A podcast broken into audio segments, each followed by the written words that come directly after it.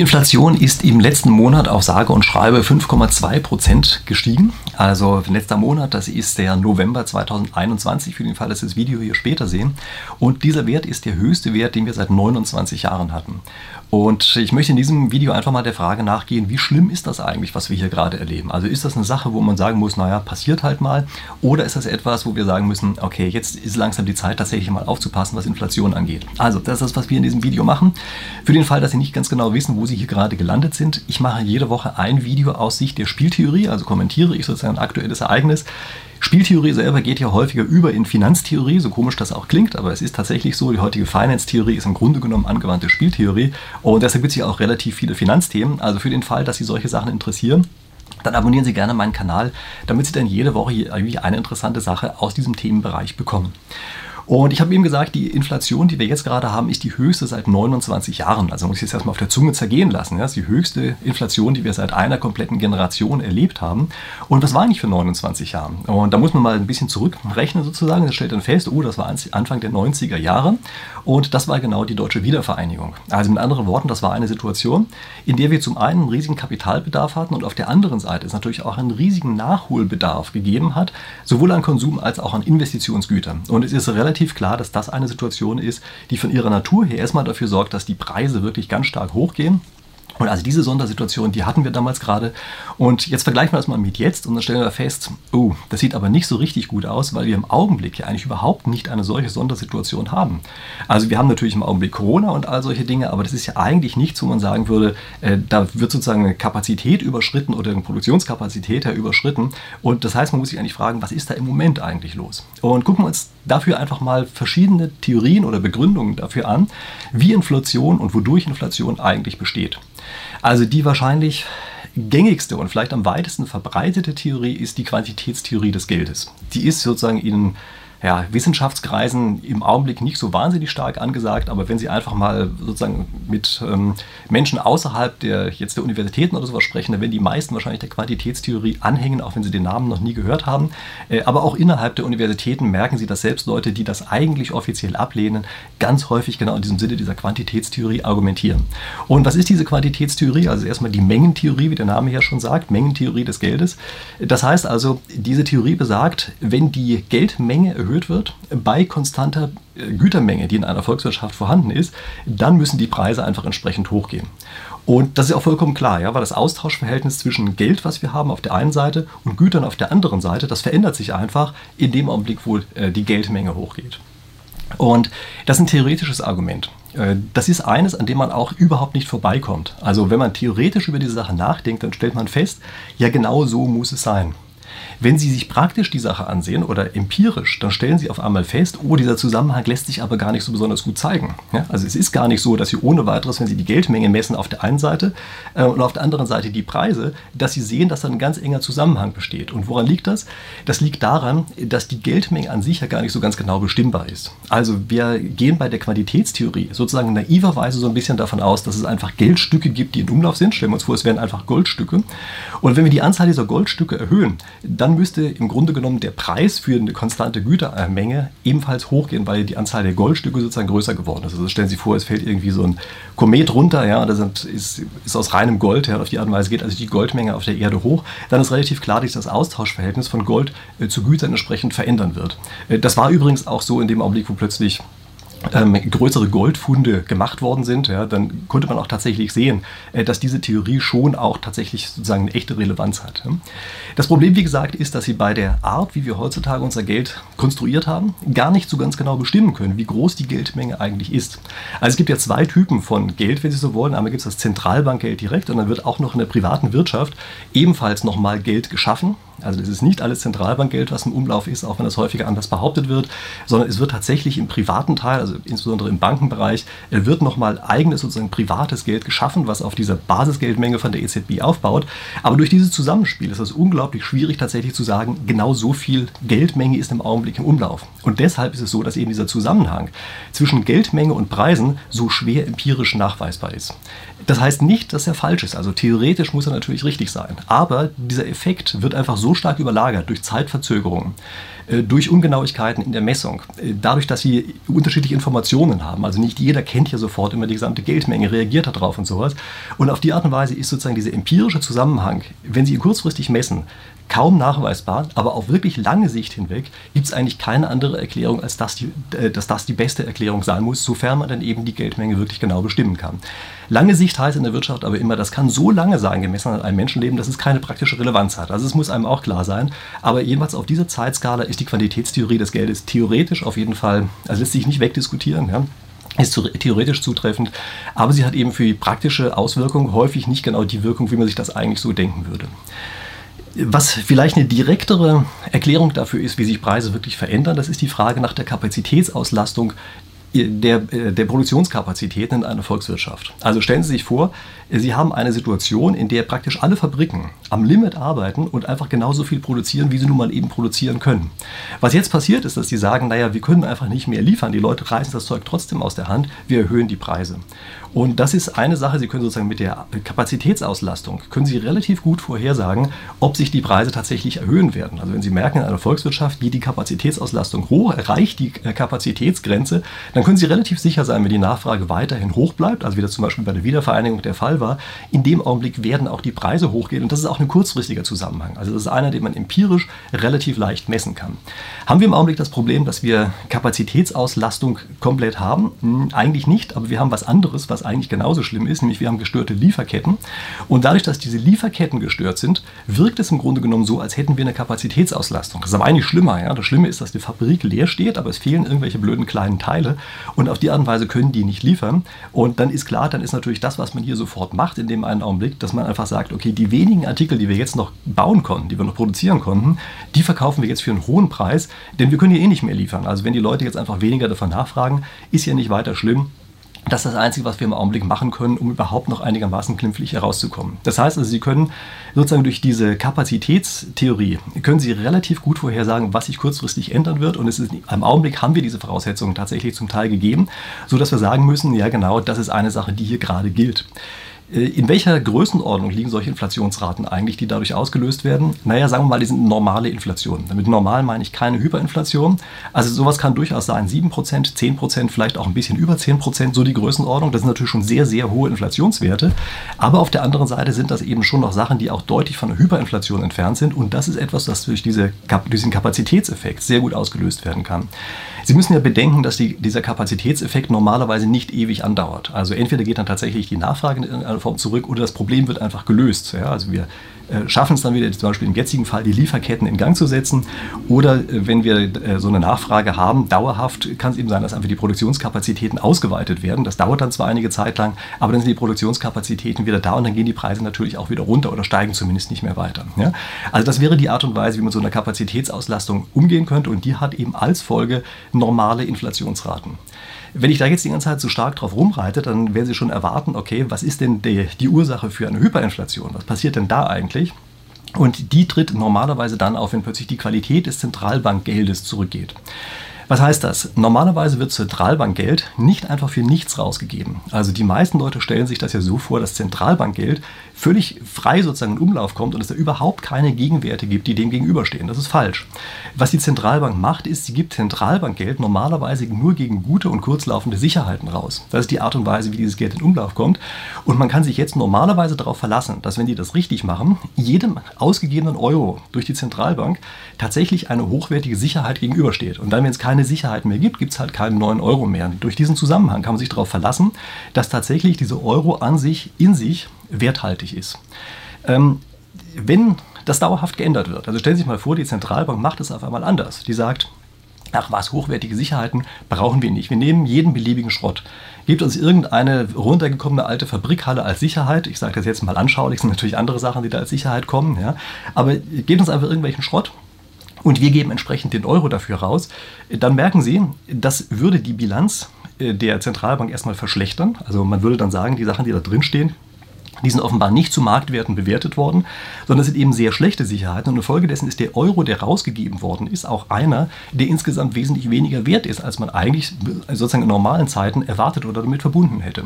Und auf die Art und Weise geht sozusagen eine Verschlechterung der Zentralbankbilanz die ganze Zeit die, der Wert des Geldes runter. Und das ist etwas, das kann passieren in einer Größenordnung, die wesentlich größer ist als das, was wir eben hatten. Also das kann passieren, dass es dann in die Richtung kommt von Hyperinflationseffekten, was dann eher so, weiß ich, ab 40, 50 Prozent Prozent, vielleicht auch 100 Prozent sind, ja, Inflationsraten, äh, die natürlich ja, dann, sagen wir mal, echte Probleme auslösen. Ja? Wir gucken uns gleich noch mal ein paar von diesen Problemen an. Also das bedeutet, das ist sozusagen der schlimmste Fall, den Sie hier haben, ja, dass die, die Qualität der Zentralbank, des Zentralbankgeldes immer weiter zurückgeht, was Sie auf der Bilanz sehen können, wenn Sie sich mit solchen Sachen auskennen.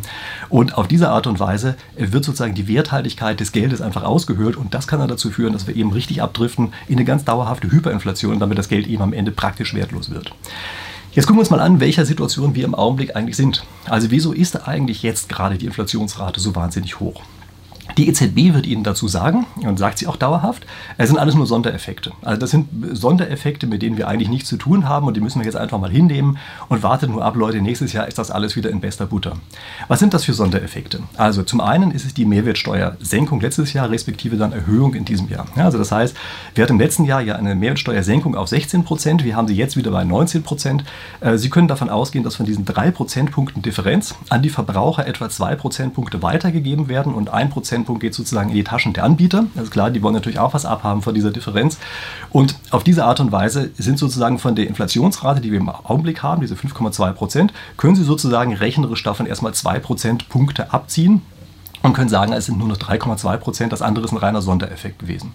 Ähm, also ich will jetzt gar nicht zu stark dagegen argumentieren, das ist sicherlich ein Effekt, der da ist. Äh, ob das jetzt tatsächlich in dieser Größenordnung ist, sei mal dahingestellt. Ob es dauerhaft ist, darüber unterhalten wir uns gleich nochmal. Aber gucken wir uns erstmal noch ein paar andere Sachen an.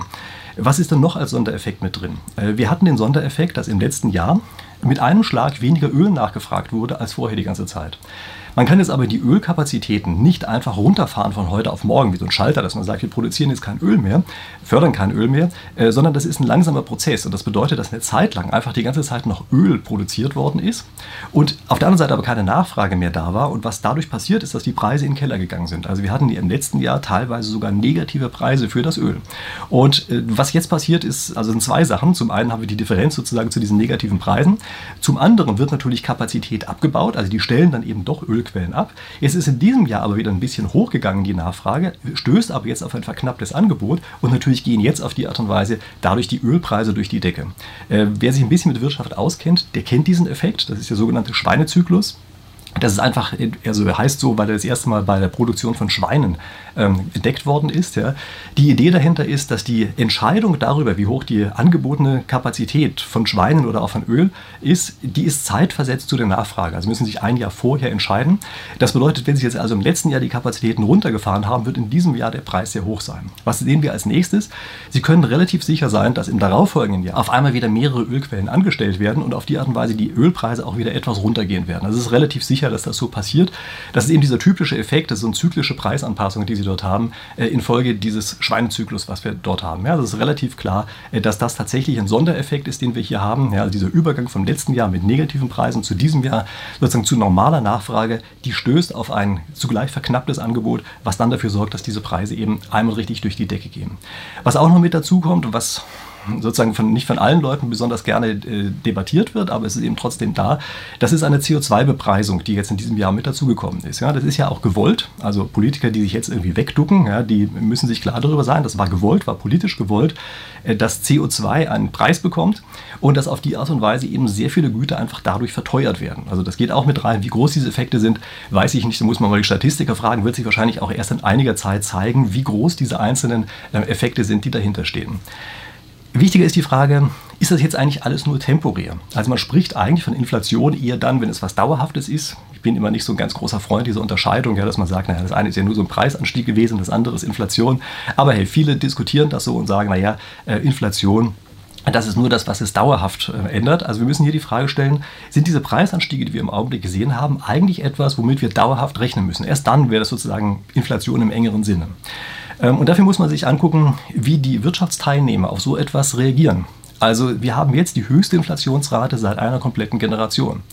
Es gibt Leute, die ihr Leben lang noch nicht solche Inflationsraten erlebt haben.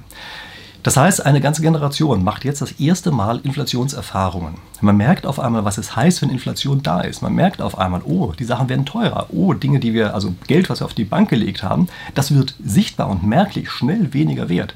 Äh, wir müssen unser Verhalten ändern. Wir müssen auch unsere Erwartungen ändern. Das ist das, was jetzt eine Generation gerade lernt. Und in dem Augenblick, wo Sie Erwartungsänderungen haben bei den einzelnen Wirtschaftsteilnehmern, können Sie davon ausgehen, dass die auch tatsächlich ihr Verhalten dauerhaft ändern werden. Und dass diese Verhaltensänderung natürlich dann genau diesen Prozess selber verstärkt noch einmal. Ja? Also die, die, Verhaltensänderung führt normalerweise eher dazu, dass man sagt, okay, ich will Geld nicht halten, ich will Geld in irgendeiner Form in Sachwerte umtauschen. Das ist die normale Reaktion darauf, auf diese Erwartungshaltung. Und Sie merken schon, Geld in Sachwerte umtauschen heißt Sachen kaufen und das wiederum bedeutet, oh Mist, damit löst man aus, dass die Preise hochgehen. Das heißt, Sie haben hier also einen sich selbst verstärkenden Effekt, der durch so etwas mit ausgelöst wird. Und in dem Maße, in dem jetzt eben plötzlich wieder Inflationserfahrungen in die Bevölkerung reinkommen, reinkommen. In genau diesem Maße können Sie davon ausgehen, dass diese sich selbst verstärkenden Effekte plötzlich angestoßen worden sind. Und die werden Sie nicht so wahnsinnig schnell wieder los. Man kennt einen ähnlichen Effekt aus der Physik beim Übergang von Haft zu Gleitreibung. Also wenn Sie einen Klotz liegen haben auf, einer, äh, auf irgendeiner Oberfläche und Sie ziehen mit einer Feder da dran, dann können Sie sehen, dass Sie erstmal Kraft darauf ausüben können und dieser Klotz bleibt dort aber liegen. Das ist die Haftreibung.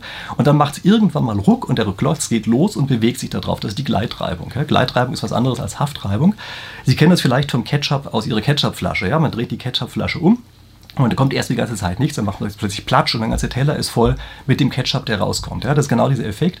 Und sehr häufig wird dieser Inflationseffekt, von dem ich eben gesprochen habe, deshalb auch einfach Ketchup-Effekt genannt. Und das ist etwas, was man wirklich sehr, sehr ernst nehmen muss. Dieser Ketchup-Effekt ist etwas Reales und der entsteht dadurch, dass wenn Sie plötzlich einen bestimmten Wert überschritten haben, auf einmal die Wirtschaftsteilnehmer es auf dem Radar haben und sich auf eine Weise verhalten, dass es verstärkt wird. Und dann werden sie das so schnell nicht mehr los. Dann macht es auf einmal Platsch und ihre Ketchupflasche ist halt leer. Und jetzt gucken wir uns mal an, wie schlimm das ist. Also wie schlimm ist es denn eigentlich, wenn so eine Inflation plötzlich losgeht? Und dafür können wir im Augenblick uns ein wunderschönes Beispiel ansehen. Das ist nämlich die Türkei. Wir haben dort die Situation, äh, dass Erdogan sich dort hinstellt und einfach sagt, naja, also wir brauchen auf jeden Fall niedrige Zinspolitik und nimmt also Einfluss auf seine Zentralbank. Und was ist die Folge davon? Die Folge davon ist natürlich, dass die ganzen Wirtschaftssubjekte sagen, oh, der wird wohl alles machen, damit genau solche Maßnahmen eingeleitet werden, die eher inflationsfördernd sind als, Info, äh, als inflationshemmend. Damit gehen die Inflationserwartungen hoch und damit passiert eben genau das, was wir in der Türkei gerade sehen können. Also die offizielle Inflationsrate ist dort derzeit um die 20 Prozent. Viele Quellen sagen aber auch, naja, das ist aber inoffiziell, können wir mal sicher eher von 30, vielleicht auch von 40 ausgehen. Also das heißt, Sie merken, wir sind da bereits jetzt relativ nah dran an der Hyperinflation. Ja, normalerweise sagt man, Hyperinflation geht so bei 40 bis 50 Prozent oder sowas los. Da sind wir in der Türkei relativ nah dran. Und warum sind wir da so nah dran? Naja, weil dort eben eine verfehlte Zentralbankpolitik dauerhaft weiter betrieben wird und obwohl der Ketchup schon läuft ohne Ende, ähm, wird bei der Zentralbank eben nichts gemacht. Äh, und schlimmer noch, man sieht eher dadurch, dass der Erdogan Einfluss darauf nimmt, dass wahrscheinlich auch in Zukunft nichts gemacht wird. Und dann ist vollkommen klar, dann weiß man, dann wird diese Währung einfach immer weniger wert und die Leute verhalten sich entsprechend. Was ist die Folge davon? Das ist nicht etwa so, dass es einfach nur irgendeine neutrale Größe ist, die sich ändert, sondern es führt dazu, dass insbesondere Einkommensempfänger auf einmal einmal sich weniger leisten können. Und mit weniger leisten meine ich, die haben beispielsweise auf einmal Schwierigkeiten, ihre Häuser zu heizen. Die haben auf einmal Schwierigkeiten, sich die Nahrungsmittel zu kaufen. Und das frisst sich rein, nicht nur in die unteren, äh, ganz unteren Einkommensschichten, sondern auch in die erst untere und dann normale Mittelschicht. Das frisst sich dort immer weiter rein. Und es sind ja sehr viele Einkommensempfänger. Und Sie müssen sich wirklich vorstellen, dass ein Einkommensstrom halt auf diese Art und Weise nominal konstant bleibt. Auf der anderen Seite frisst aber die ganze Zeit in Inflation was weg. Und das bedeutet, es verbreitet sich dort einfach wirklich zusehend Armut. Armut. Also es wird dort im Augenblick beispielsweise Kohle gehamstert, weil die Leute sagen, oh je, wir werden es wahrscheinlich in einiger Zeit kein Gas mehr leisten können, weil das Zeug so teuer wird. Und dann haben wir lieber ein bisschen Kohle hier, mit dem man doch überhaupt irgendetwas anfangen kann. Ja? Und äh, das ist eine Sache, die also wirklich erst sozusagen die Einkommensschwächsten angreift und dann ganz einfach auch immer weiter hochsteigt zu all denen, die einer normalen Beschäftigung nachgehen.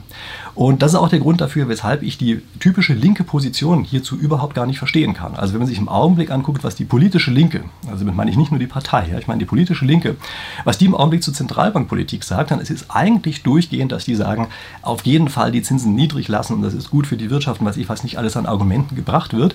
Und zusehen, dass hier die Gefahr immer größer wird, dass auf einmal wirklich eine Inflation losgeht, die man eben plötzlich nicht mehr in den Griff bekommt, die sich wirklich verselbstständigt, die plötzlich losgaloppiert und die dann die eigene Klientel eigentlich am meisten schädigt von allen. Also wenn sie superreich sind, dann ist ihnen das egal, ob die Lebensmittel auf einmal dreimal, dreimal so viel kosten wie vorher. Aber als normaler Einkommensempfänger ist einem das überhaupt nicht egal. Oder bei Gas, ja, ob Gas plötzlich dreimal so teuer ist wie vorher. Da ist einem das überhaupt nicht egal. Und das bedeutet, dass hier diese, diese sozusagen prototypische linke Politik, die man hat, die einfach sagen, niedrige Zinsen sind immer gut und Inflation, das braucht man nicht so genau hinzugucken, äh, lieber irgendwelche anderen Größen in der Wirtschaft optimieren, dass die sich ganz klar richtet gegen die Leute, die durch eine linke Politik eigentlich geschützt werden sollten. Also eigentlich ist es ja so, dass linke Parteien so ein bisschen der, äh, die Anwälte des kleinen Mannes sein sollten. Aber nein, äh, sie sind im Grunde genommen im Augenblick diejenigen, die am meisten hier die Schleusentore öffnen wollen für eine Politik, die auf kurze Sicht oder in kurzer Sicht verdammt gefährlich werden kann. Nicht gefährlich werden muss. Also vielleicht geht das Ganze ja noch mal gut ich würde mich freuen, also ich würde mich freuen, wenn wir die Inflation jetzt tatsächlich unter Kontrolle kriegen, wenn die Wirtschaftssubjekte nicht darauf anspringen würden, so wie ich das gerade beschrieben habe, sondern alle sagen, okay, wir sind relaxed, wir glauben der Zentralbank, ähm, dass das alles nur vorübergehende Effekte sind, im nächsten Jahr wird das wieder besser sein. Ich hoffe, dass es so kommt, aber ich lege nicht meine Hand dafür ins Feuer, dass es so sein wird, denn wenn Sie beispielsweise mal auch die Fed in Amerika angucken, die sagen im Augenblick ganz klar, wir gehen nicht davon aus, dass es kurzfristig ist. Wir gehen davon aus, dass es ein langfristiger Effekt ist und dass wir jetzt entsprechende Maßnahmen einleiten müssen und Maßnahmen einleiten, das wäre im Augenblick etwas, wo ich nicht genau weiß, wie die EZB das überhaupt machen möchte. Also wäre beispielsweise, dass sie mit Anleiheaufkäufen aufhören würden oder dass sie einfach auch sogar Zinsen erhöhen würden. Und das bedeutet, dass auf einmal auch Staaten, die einfach darauf gebaut haben, sozusagen auf diese Art und Weise finanziert zu werden, dass die von heute auf morgen praktisch keinen Handlungsspielraum mehr hätten. Also das möchte ich sehen, wie die EZB da rauskommt. Und vor allen Dingen möchte ich sehen, wie das Zusammenspiel ist von einer EZB, die nicht diese entsprechenden Mittel, diese inflationshemmenden Mittel einsetzen kann, mit einer Bevölkerung, die auf einmal Inflation auf dem Radar hat und also glaubt, dass Inflation kommen wird. Also diese Mixtur möchte ich wirklich sehen, ähm, ob und äh, wie das gut geht. Aber wie gesagt, ich ähm, hoffe, dass es gut geht.